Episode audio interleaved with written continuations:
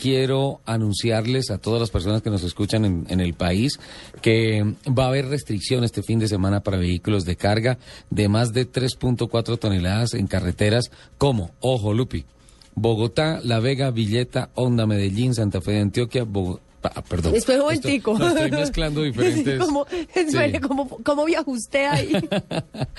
Bogotá, La Vega, Villeta, Honda.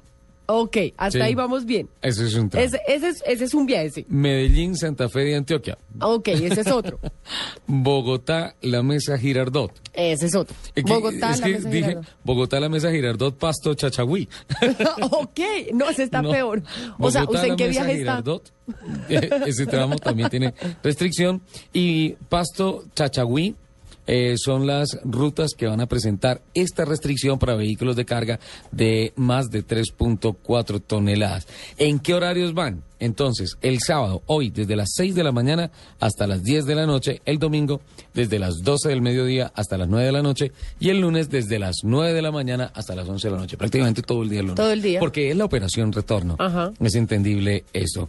En el caso de la vía Bogotá-Villavicencio, que estuvimos recorriendo la semana pasada, en ese mismo sentido, esta medida aplicará, pero la restricción será desde el viernes, desde ayer, hasta a partir de las 4 de la tarde. Ajá. Hay mucha gente que aprovecha el viernes, sale de la oficina, sale de la universidad, coge el carro y de una vez se va para Villavicencio a ganarse el, eh, la noche del viernes de descanso también en Villavo o en las poblaciones que hay cerca de Villavicencio. Por eso, la acertada restricción de eh, vehículos de carga de más de 3.4 toneladas a partir de las 4 de la tarde.